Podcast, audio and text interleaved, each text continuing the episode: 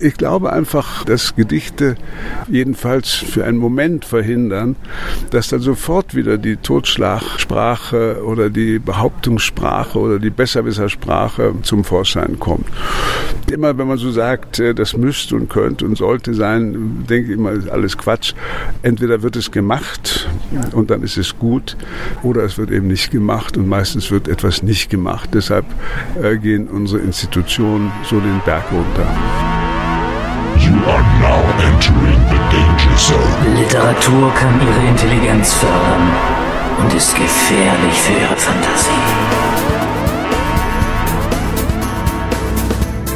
Herzlich willkommen zu einer neuen Ausgabe des Literaturcafé.de Podcast. Mein Name ist Wolfgang Tischer. Aus der Reihe mit Gesprächen, die ich beim dritten Literarikum in Lech geführt habe, gibt es heute das letzte zu hören.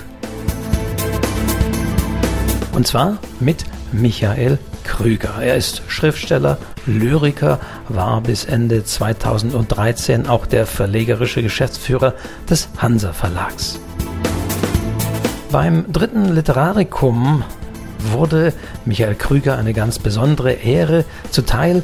Er ist der erste sogenannte Poeta Laureatus.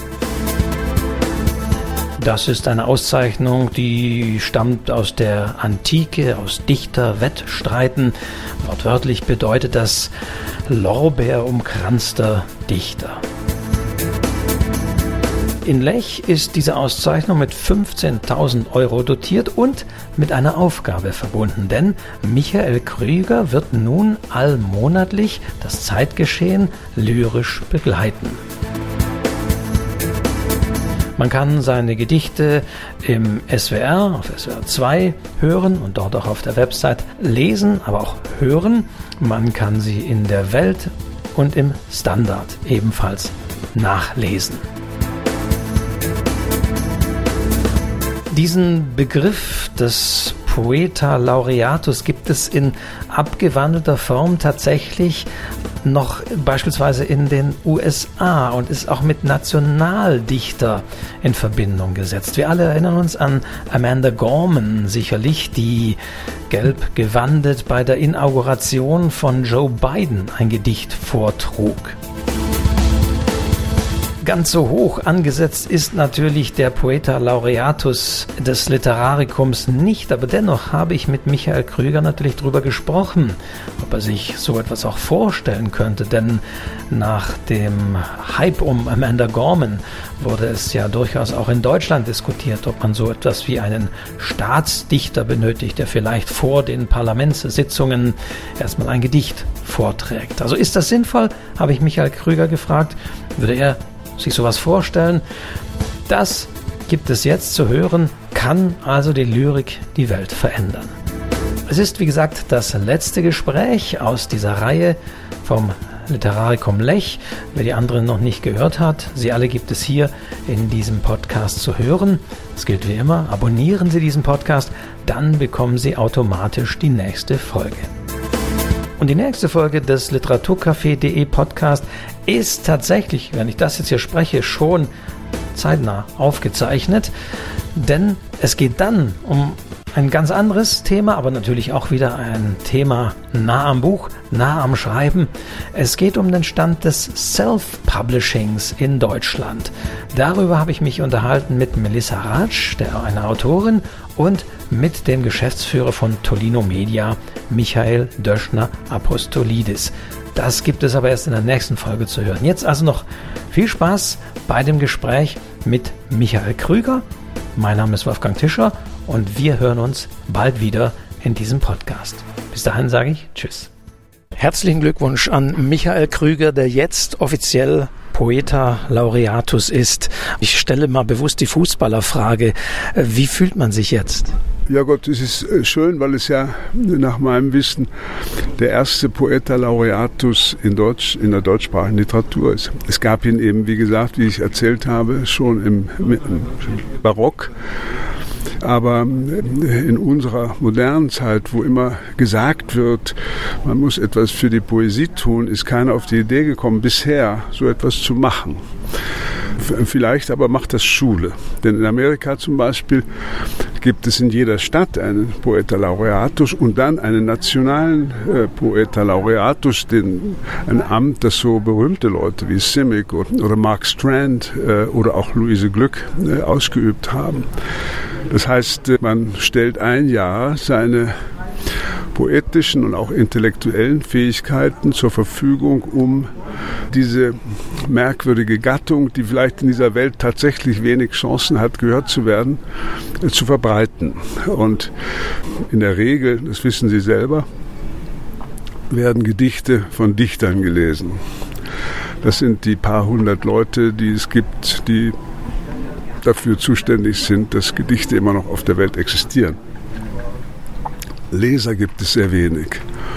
Und äh, deshalb äh, freut es mich, dass ich äh, mit diesem Amt, was auch natürlich ein sehr schönes Amt ist, hier im Literarikum und hier in Lech, wo ich so lange äh, Juror war, im Philosophikum, äh, dass ich hier nun ausgezeichnet werde und mit, mit dieser sehr schönen Laudatio und und der, der sehr wunderbaren Einleitung dieses großen Poesiehistorikers Raul Schrott. Äh, das, ja, das erfüllt mich mit Freude, wie man früher sagen würde. Tatsächlich gab es ja vor allen Dingen, nachdem Amanda Gorman bei der Inauguration von Joe Biden ein Gedicht gelesen hat, auch hier in Deutschland ein bisschen die Diskussion, eine Art ja, äh, Staatsdichterin oder sonst wie zu, zu etablieren. Äh, würden Sie das befürworten? Ja, ja. Man sieht ja an dem, an dem Gedicht von der Gurmen, dass das plötzlich um die Welt gegangen ist. Äh, sogar in Verlagen hier in Deutschland veröffentlicht wurde nie ein Gedicht seit Heines Zeiten veröffentlicht haben. Auf jeden Fall könnte es helfen, äh, das Bewusstsein für etwas zu schärfen, äh, das äh, in der Musikindustrie, im Schlager, im, im Chanson, im Lied ja sehr schön überlebt hat. Nur nicht eben als gesprochenes Gedicht. Also ich bin sehr dafür, wenn es seriös bleibt, wenn es nicht diese popmäßige Attitüde annimmt und umgibt, äh, die heute leider immer notwendig ist, um irgendwie eine, eine, eine Selbstverständlichkeit äh, vorzutragen. Ihre Gedichte erscheinen im Standard, äh, in der Welt, im ORF, im SWR. Gesetzten Fall, man würde Sie jetzt wirklich fragen, Michael Krüger, wir hätten da tatsächlich den Wunsch, dass Parlamentssitzungen oder sonst wie äh, eingeleitet werden durch ein Gedicht. Würden Sie das machen? Naja, die, die anderen sollen es machen. Herr Scholz soll es machen. Er soll äh, das Ringelnatz-Gedicht lesen von den Ameisen, die eine Weltreise tun wollten. Und in Hamburg auf der Elbchaussee, da taten ihnen die Beine weh und sie verzichteten weise auf den zweiten Teil der Reise. Das wäre äh, eine Sache oder in vielen anderen Zusammenhängen. Ich glaube einfach, dass Gedichte jedenfalls für einen Moment verhindern, dass dann sofort wieder die Totschlagsprache oder die Behauptungssprache oder die Besserwissersprache zum Vorschein kommt. Immer wenn man so sagt, äh, das müsste und könnte und sollte sein, denke ich immer, ist alles Quatsch. Entweder wird es gemacht und dann ist es gut oder es wird eben nicht gemacht und meistens wird etwas nicht gemacht. Deshalb äh, gehen unsere Institutionen so den Berg runter. Mit anderen Worten, aber Sie sind der Meinung, Lyrik kann die Welt verändern. Das weiß ich nicht. Nein, nein, aber Menschen verändern zu dichten nach bestimmten Anlässen, jetzt auch monatlich, ich will nicht sagen gezwungen, aber herausgefordert zu sein, äh, zu dichten, ist das, was Sie auch als solches begreifen, weil viele ja wiederum auch sagen, Gedichte sind auch Inspiration, Eingebung, sie sind nicht unbedingt so zeitlich äh, zu, zu, zu timen. Ähm, wie sehen Sie das? Ist es für Sie eine Herausforderung oder fällt Ihnen das leicht? Nein, das ist eine Herausforderung. Man hat eben vier Wochen Zeit, sozusagen äh, die Blicke, Gedanken, Inspirationen irgendwie so auf die Reihe zu kriegen, dass dann zum Schluss ein 30 Zeilen äh, herauskommen. Das ist ja nicht einfach. Das ist, äh, wenn man sagen würde, mache ein Gedicht auf eine Blume, dann wird das, gelingt das oder gelingt eben nicht. Aber man hat den konkreten Gegenstand. Hier hat man die Welt vor sich und soll die Welt sozusagen in 30 Zeilen abzapfen. Das ist nicht so einfach. Eine letzte Frage noch, natürlich hier zu Lech und zum Literarikum. Man hat fast so ein bisschen Eindruck, wir sind hier zwischen den Bergen. Es ist ein bisschen so eine abgeschlossene Welt. Da draußen ist aber wiederum eine ganz andere Literatur. Da draußen schauen die Verlage doch noch auch viel mehr auf Verkaufbarkeit und solche Dinge. Sie, der Sie ja auch jahrelang äh, verlegerisch den Hansa Verlag geführt haben, wie schauen Sie aktuell auf den Buchmarkt, auf den Markt der Literatur?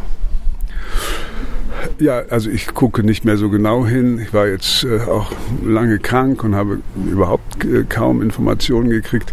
Mein Eindruck ist, dass, dass die, sagen wir mal, diese mittleren Bücher zunehmen und die, die wirklich äh, interessanten, auch schwierigen Bücher abnehmen. Und das ist natürlich ein trauriger Befund. Aber es muss nicht stimmen. Ich bin äh, ich bin zu weit draußen. Äh, es gibt immer jedes Jahr 100 wirklich gute Bücher und wenn man die lesen will, hat man jede, jeden dritten Tag ein neues Buch. Und das ist doch schon was. Michael Krüger, herzlichen Dank und nochmals herzlichen Glückwunsch. Dankeschön.